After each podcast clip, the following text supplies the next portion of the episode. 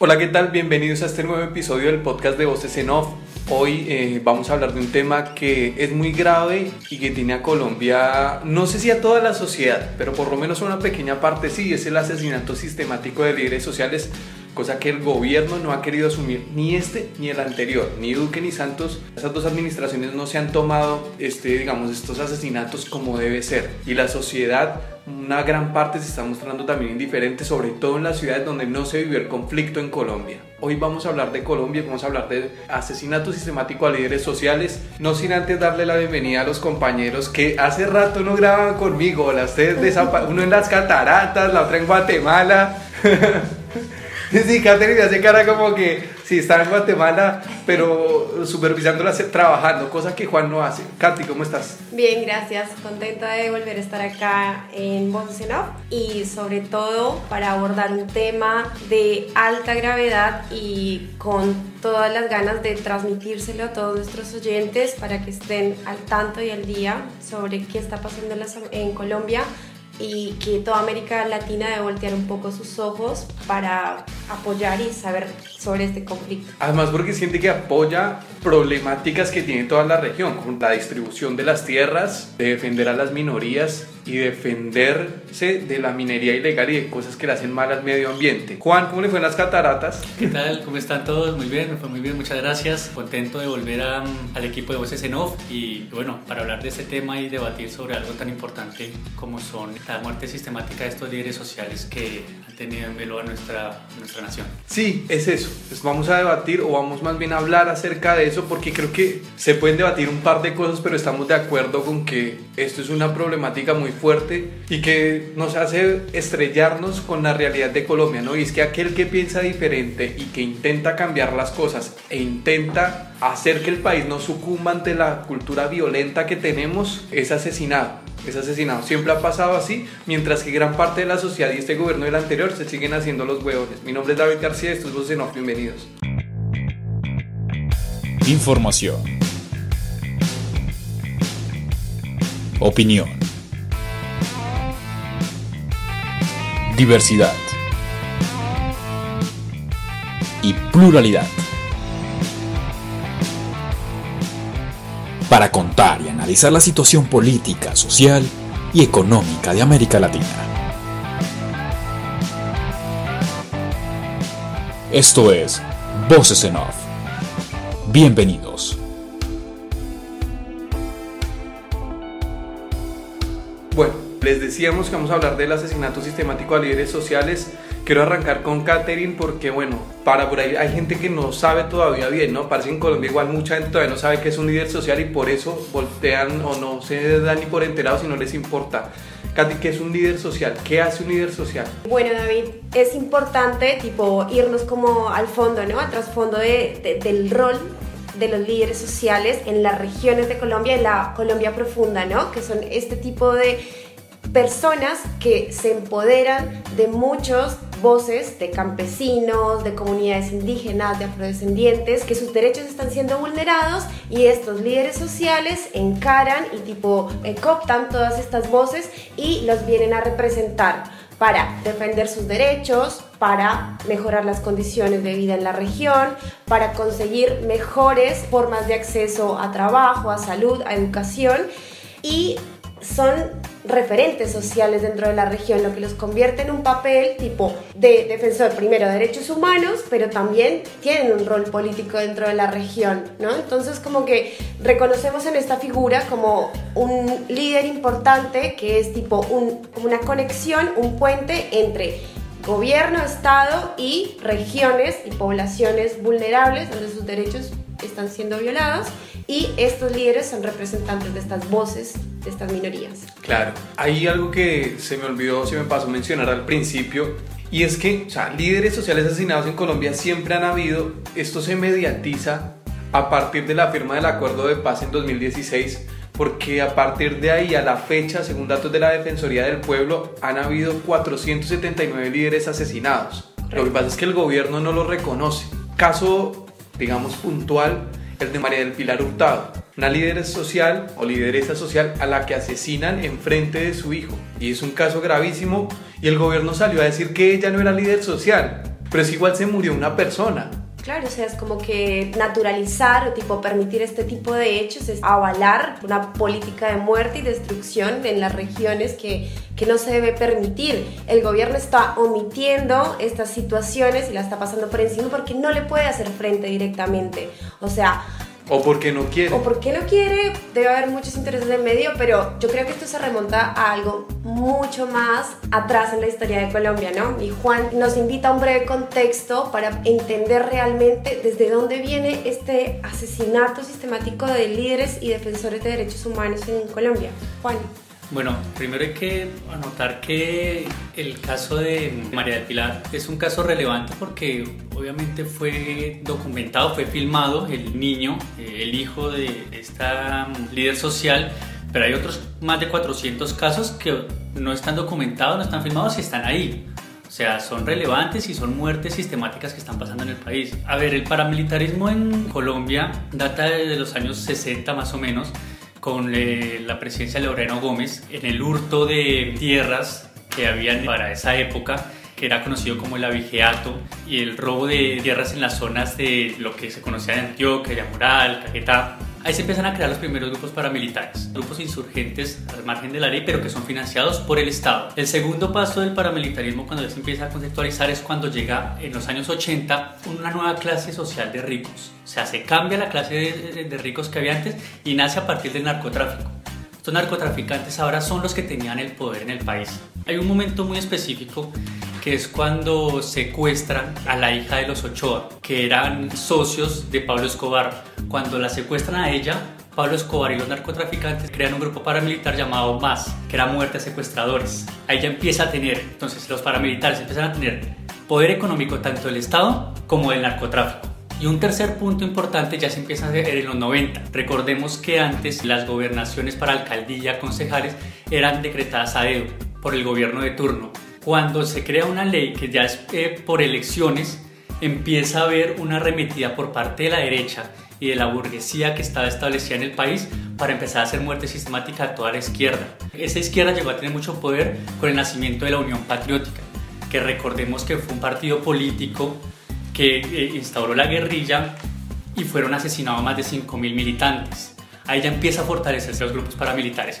Y el último paso ya es con la entrada de Álvaro Uribe Vélez en el año, en el año 2000, con la entrada de las Convivir, que también fueron grupos al margen de la ley eh, oficiales por parte del Estado, y con la creación de las Autodefensas Unidas de Córdoba y posteriormente las Autodefensas Unidas de Colombia. Ya con esto hay una homogeneización política hacia la derecha, partiendo del punto de que todo lo que fuera izquierda era comunista y no iba acorde a las doctrinas de Estados Unidos. Ahí ya empezaron una contrainsurgencia homogenizar el país que nos lleva a que todo lo que vaya en contra del oficialismo, de las políticas de Estado, se tilden de comunistas y sean pensadas eh, con el único objetivo de ser eliminadas, que es lo que pasa en estos momentos con los líderes sociales. Es cierto, hay un tema en Colombia, ¿no? y lo nombraba al principio, ¿no? y es el tema de pensar diferente o de querer cambiar los paradigmas que nos rigen y que nos gobiernan, ¿no? esta ideología o un país que siempre ha estado gobernado por agentes de derecha, gente que es más acorde, afín a, ese, a esa doctrina política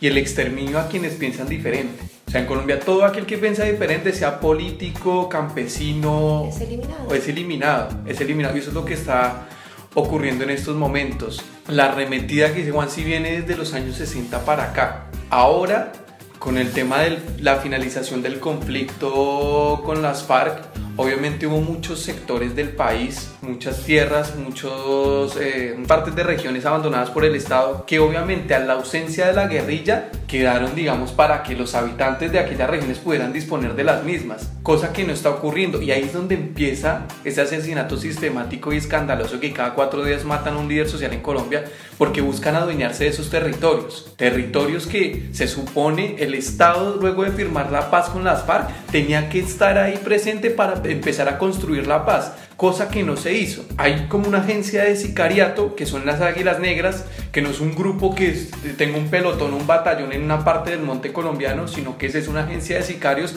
donde la gente que se dedica a la minería ilegal, al narcotráfico y a usurpar tierras, lo que hacen es contratar a esta gente y eliminar líderes sociales. Algunos líderes sociales tienen cuerpos de seguridad, pero hay líderes sociales donde se les asigna dos escoltas y una camioneta blindada Pero a veces el Estado les dice que les da la camioneta, pero no la gasolina para que se mueva la camioneta. Entonces, una cosa absurda. Al principio, el Estado colombiano, durante el gobierno de Santos, salían a decir los voceros del gobierno que no eran asesinatos sistemáticos, que eran casos aislados y que se debía que eran líos de faldas en su mayoría de veces. Y el gobierno de ahora, que no es pro paz, más bien pro guerra, porque sus banderas políticas se levantan a partir de ahí, con esta empresa de querer destruir los acuerdos que se hicieron con las FARC, bueno, crece esta problemática y tenemos un país mucho más violento que antes. Colombia estaba empezando a ir en una línea ascendente hacia la paz y estos tipos vienen y vuelven a hacernos sucumbir ante el miedo. Porque es eso, es la política del miedo de este gobierno. De este gobierno que nos miente, de este gobierno que saca cifras que no son, porque es que la cifra viene de la Defensoría del Pueblo. Porque lo que hay de cifras oficiales del gobierno no son, son un poco más de la mitad de lo que registra la Defensoría del Pueblo. Los líderes sociales el año pasado se reunieron en Bogotá para buscar una salida con algunas personas que vinieron del exterior, pero el Estado colombiano no ha encarado el problema como corresponde y mientras tanto indígenas, comunidades afrodescendientes y campesinos siguen padeciendo la violencia y no hay protección alguna. Entonces es gente que le está metiendo el pecho al país, pero con un Estado que apoya la guerra y no la paz. La ausencia estatal, después de con la firma de los acuerdos sobre estos territorios donde hay presencia de recursos naturales en cantidad, permitió que se cooptara por grupos criminales y por este tipo de intereses encontrados que generan conflicto y a los líderes sociales al defender estos territorios son encontrados como enemigos y como puntos para ser eliminados. Es vergonzoso para el Estado colombiano, para el gobierno colombiano, que no hayan tomado esto como una emergencia nacional, como un problema muy grave que hay que enfrentar y que debe tener una prioridad en la agenda. No, pues fíjate lo que pasó en la, en la OEA en Medellín hace unos días. Bueno, es muy triste que desde organismos internacionales no presten el apoyo o entiendan o reconozcan que es una emergencia nacional la que está viviendo el país. Y tenemos nosotros desde la sociedad civil y desde muchos espacios visibilizar lo más que se pueda la situación para que con reconocimiento desde afuera podamos presionar al gobierno y que se tomen medidas realmente verdaderas contra este tipo de asesinatos. Es que, a ver, uno de los problemas que tiene Colombia es que gran parte de su territorio soberano lo ha perdido. Y esos territorios, esas zonas donde no tiene fuerza el Estado, termina siendo de nadie. Es donde está el paramilitarismo, donde está la guerrilla, y ahí también hay personas, ahí también hay líderes, y ellos son los que están muriendo. Probablemente tendríamos que analizar también a fondo cuál es el plan a futuro que tiene este gobierno de Duque, a la vez con Álvaro Uribe. Porque ya hemos escuchado que ellos los que quieren, la, principal tarea que ellos en función están es poder achicar un poco más el Estado, unificar las cortes y eso también puede llevar a un gran peligro para los líderes sociales. Se está uniendo muchas cosas que pueden hacer que esto se vaya a afectar muchísimo más a futuro. Lo que pasa es que hay una pérdida de institucionalidad, eh, yo siento que la política en Colombia y el diálogo político en Colombia se ha dado a través del miedo, ¿no? Como ustedes lo, lo decían, lo a compartir, quien piensa diferente es eliminado, ¿no? No hay una instancia de diálogo, de negociación. Bueno, ¿cuál es, es la forma de, maniobra de, este tipo de, de, organización criminal que es llamada las Águilas Negras? Ellos envían panfletos a los líderes sociales con formas muy groseras, amenazantes, muy fuertes, amenazan a los líderes, hacen varias advertencias, varias advertencias y, o sea, tras estas amenazas que son denunciadas por los líderes sociales, no son tomadas en cuenta y estas muertes terminan llevándose a cabo. ¿Qué pasa después de esa muerte? Bueno, genera miedo a la región, ¿no? A la comunidad. Instala el miedo para que el que quiera, tipo, encarar alguna defensa de los derechos de la población porque son, son violados o porque reclamar sus tierras o reclamar sus derechos, pues ya no lo hace porque le matan, lo matan a él, a su familia, a sus hijos y esa política del miedo funciona en Colombia, ¿no? O sea, es nuestra forma de, de hacer política. Y es que es más allá de un miedo, es, es algo real y palpable. Más allá de que, a ver, el miedo es algo que tú consideras que te puede pasar, pero en Colombia pasa. O sea, cuando a uno lo amenazan, realmente hay una amenaza de muerte y si uno no cumple lo que dice, en dos, tres días está muerto. Entonces, sí, y te bloquean las maneras de, avanzar políticamente. Entonces ya pasa a ser un pánico colectivo porque le impide a uno generar cierta fuerza para poder hacer un cambio. ¿Cuáles? Hay una cosa que pasa es que hay comunidades, por ejemplo, indígenas, a los que les han asesinado muchos líderes sociales, pero se han mantenido unidos y esa resistencia ha hecho que ese grupo no se desestructure, o sea, que no haya una fisura social dentro de ese grupo. Y eso es lo que hay que hacer, pero a costa de qué? A costa de muchos muertos. Pero Ellos bueno. mismos, por ejemplo, han creado sus guardias indígenas. Que son guardias civiles que son pacíficas. Muy malinterpretadas por algunos sectores de la sociedad, pero cuando tú ves que una comunidad forma su propia guardia, es porque sientes que no hay una protección real por parte del monopolio de la fuerza colombiano. Te sientes desprotegido y generas tu propio forma de protección. Ellos dicen eso, lo que dicen ellos es que nosotros acá somos como el gobierno, porque el gobierno no llega y no llega no porque no pueda. Digamos, el concepto ausencia de Estado está bien aplicado, pero en realidad es una ausencia de Estado o el Estado más bien es un Estado no ausente sino permisivo. o fallido.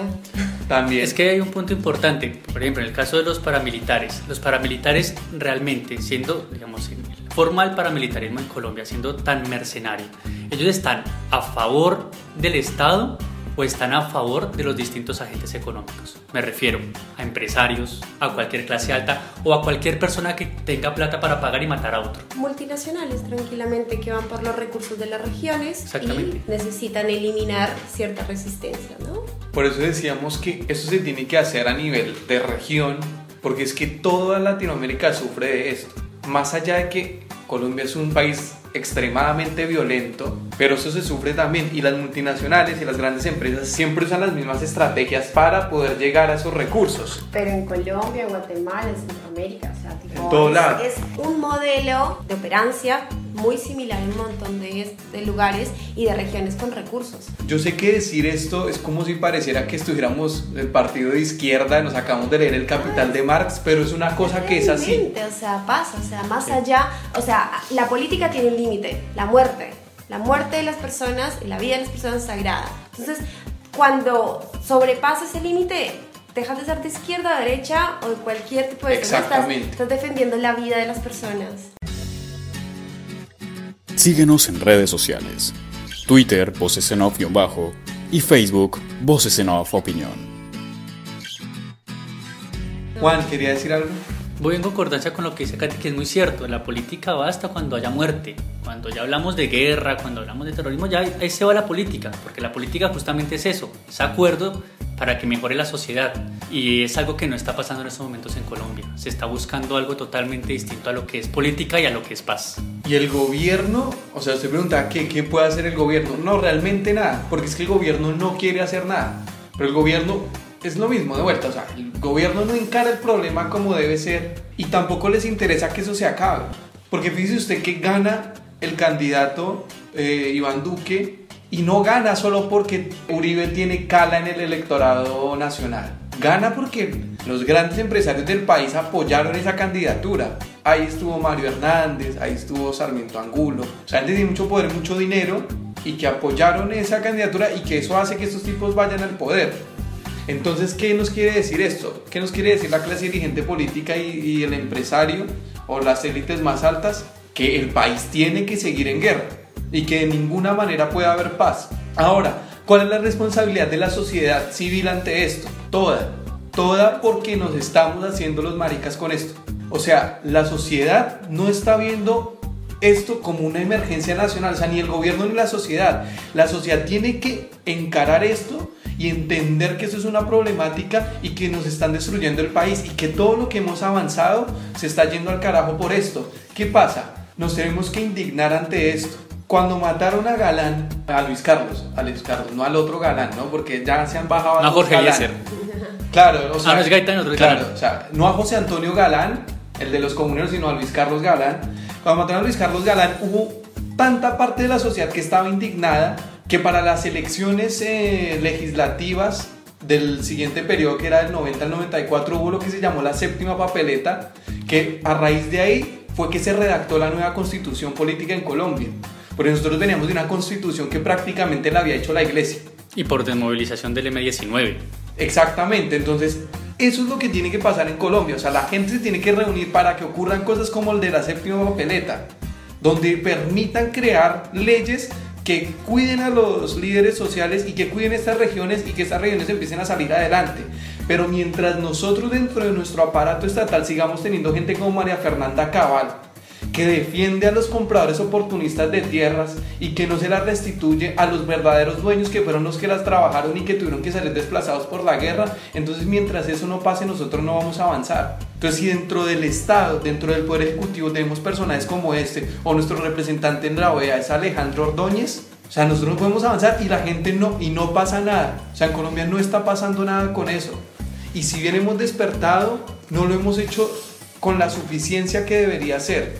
Porque hay una parte de la sociedad que todavía está sentada al frente del sofá diciendo esos putas son guerrilleros y nada más que eso. Yo, o sea, siento que desde la comunidad internacional hubo tipo como un cobijamiento, como un reconocimiento, sobre todo en esta última gira de Duque en Europa, por parte de bastantes legisladores y partidos y mismo en las calles hubo un llamamiento y un rechazo a su visita diciendo como usted está viniendo a presentar cifras que son un invento porque realmente hay un asesinato sistemático de apoyando el acuerdo de paz apoyando el acuerdo de paz cuando ciertamente quiere desmembrar el acuerdo de paz desde sacando la JEP viendo eso hay un reconocimiento de la comunidad internacional que es importante, pero yo creo que no está articulado, ¿no? O sea, como muy disperso y como habla uno, habla el otro. Entonces, tenemos que lograr que sea permanente, que sea articulado, pues ese llamado de atención desde afuera, porque hay muchos sectores que realmente económicos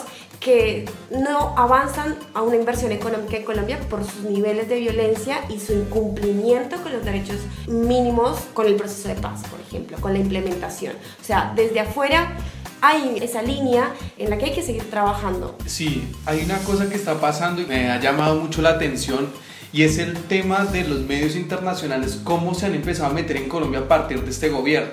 Porque el New York Times, el Economist han escrito ya varios artículos, porque cada vez que hacen una editorial de Colombia vuelven a lo mismo.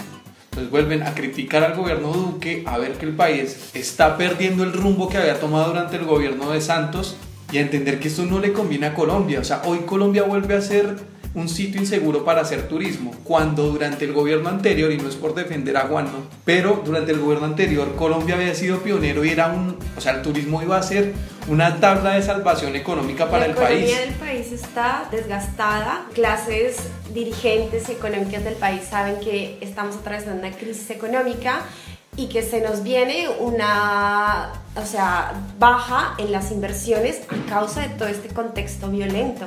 O sea, a ellos no les sirve esto, pero tampoco pueden ver este tipo de, de, de cuestiones que por ahí el gobierno de Juan Manuel Santos lo hacía. Bueno, Duque no, porque sabemos que su posición es diferente, ¿no? No, pero igual también en el gobierno de Juan Manuel Santos se multiplicaron los cultivos de coca, que es en el último informe que se generó de Estados Unidos. O sea, hay cosas que estuvieron bien con Juan Manuel Santos y otras que también no tanto, hay que tener claro eso. Y por parte de lo que, lo que habla David, Sí, es, es, muy cierto de hay que cambiar la, la, cultura y la forma de pensar que tenemos nosotros los, los colombianos, lo digo al menos por, por, mí que soy colombiano. Porque sí, sí, sí está bien, eh, es una construcción social, todo lo que llevamos desde estos últimos 50, 60 años, tenemos que dar de pensar que todo se soluciona con guerra, porque justamente si tanto los que somos politólogos o los que son periodistas piensan que todo se soluciona hablando de guerra, de armas y de quién le puede ganar a quién, no estamos haciendo política y no le estamos haciendo ningún eh, bien al país. El problema de Colombia es que nosotros somos, o sea, el colombiano promedio o la cultura que hay en Colombia política es una cultura intolerante. Entonces hay intolerancia al que piensa diferente. Nosotros tenemos que entender y la gente que para poder construir un país en paz se necesita de todos los sectores, desde los más ricos hasta los más pobres, pasando por comunidades indígenas, afrodescendientes y hasta gente que tenga una discapacidad física o mental. Es decir, que tenemos que incluir a todo el mundo ahí. El problema es que el debate político, intelectual e ideológico en Colombia no se basa en sacar el país adelante, sino en buscar culpables a diestra y siniestra, de un lado y del otro. Entonces por eso que vivimos una fractura social que genera todos estos problemas y que hace que la guerra no se termine. Porque uno ve, digamos, estaba lloviendo lo que decía la líder social de nombre, no sé, perdón esta porque no, no, me, no me acuerdo si es el nombre Francia o el apellido, que ganó un premio, un premio muy importante, y ella decía que ellos en esas zonas más vulnerables le apostaban a la paz y además ponían los muertos, y que se les hacía increíble que la gente de las ciudades que ni vio la guerra, ni la vivió, ni ha puesto un muerto, Claro. la ignoren y le digan que no. Porque desde Bogotá el mensaje que le manda el Ejecutivo es que si nosotros o si el país llega a ceder o a darle un poquito de derechos a esa gente que por ahí los tuvo vulnerados, se le va a entregar el país a los guerrilleros. Entonces con ese verso nos tienen toda la vida y así estamos. Eh. Entre proguerra, eh, digo, entre gente que o, o uno es guerrillero en Colombia o es democrático. ¿Qué es esa distinción sin sentido, no? Pero lo Claro. que se vive, es lo que se vive. Entonces, si tú en Colombia sabes qué derechos tienes, automáticamente eres un guerrillero y no podemos conocer nuestros derechos. Y nosotros como colombianos y la gente que escuche esto, y, o sea, tenemos que entender que lo primero que tenemos que hacer es conocer nuestros derechos y nuestros deberes como ciudadanos. Por eso es menester que la constitución se difunda, Sí, por supuesto. Se haya- difunda a todas las comunidades. Sí, hay muchas comunidades que no saben que tienen derecho a una educación, a una vivienda digna, a salud, o sea, y que claramente nunca tuvieron este tipo de accesos a servicios por parte del Estado. ¿Entiendes? Una ausencia tremenda, pero también ellos no conocen esto y ni idea, no tienen como la capacidad para reclamar Además, esto. nosotros tenemos un, o sea, nuestra Biblia, digamos, es la Constitución.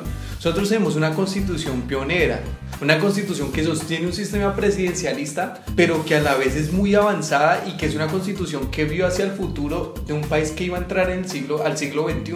Entonces tenemos que aprovechar eso. Juan, ¿algo para cerrar? Sí, quiero hacer como un tipo de analogía con Italia. Ustedes saben que Matteo Salvini es el primer eh, ministro del Interior de Italia. Sí. Él es líder de la Liga, partido de derecha en ese país, y él lo que hizo fue que él se dio cuenta que había un- una problemática entre el norte de Italia y el sur de Italia, ¿no? Sí. Recordemos que para, para los del norte, el sur siempre ha sido la parte más pobre, más vulnerable, Como ¿no? en Bogotá, ¿no? Claro. ¿Qué hizo, ¿Qué hizo Salvini? Fue, fue muy estratega y fue muy inteligente y lo que hizo fue, en vez de vivir con la guerra entre el norte y el sur, lo que hizo fue culpar a un tercer agente, que fue la migración. Entonces yo espero que en Colombia no vaya a pasar lo mismo. Bueno, ya le empezaron a echar la culpa, o sea, subieron las cifras de desempleo en Colombia, perdón que nos salgamos del tema, y ya echan la culpa a los venezolanos. Entonces el ministro de Hacienda dijo que eso era culpa de los venezolanos. Increíble el país de, de García Márquez, ¿no? Bien, eh, ¿Algo yo para cerrar? Tengo muchas ganas desde este lugar eh, mandarle desde Voces en Off eh, un mensaje a los líderes sociales que nos están escuchando, a nuestros oyentes, que nuestra misión debe ser cobijar al líder social, respaldarlo y bueno, visibilizar esta situación, saber que ellos cumplen un rol muy importante en nuestra sociedad y hacernos cargo. O sea, esto es un problema de, Sí. de cada colombiano. Yo creo que tanto el Estado como la gente tenemos que dejar de hacernos los maricas con esto. Gracias Juan. Gracias Catherine. Catherine Mora y Juan Pino, casi no vienen ustedes, ¿no? Ya estamos difícil el conseguir. mejor programa. Yo, yo, yo tengo la chance de entrevistar diputados ¿no? y es más fácil entrevistar a un diputado que traerlos a ustedes a grabar, qué cosas, ¿no? Bueno, muchas gracias por la invitación y espero que sea más seguido. No, el otro sábado tenemos que estar. Ya Juan está comprometido y Catherine de también. No, mentira. Si no tiene otro de sus viajes, tiene otro de sus viajes por el mundo. Bueno. A la gente que escuche esto, eh, muchas gracias por estar del otro lado. Chao, gracias.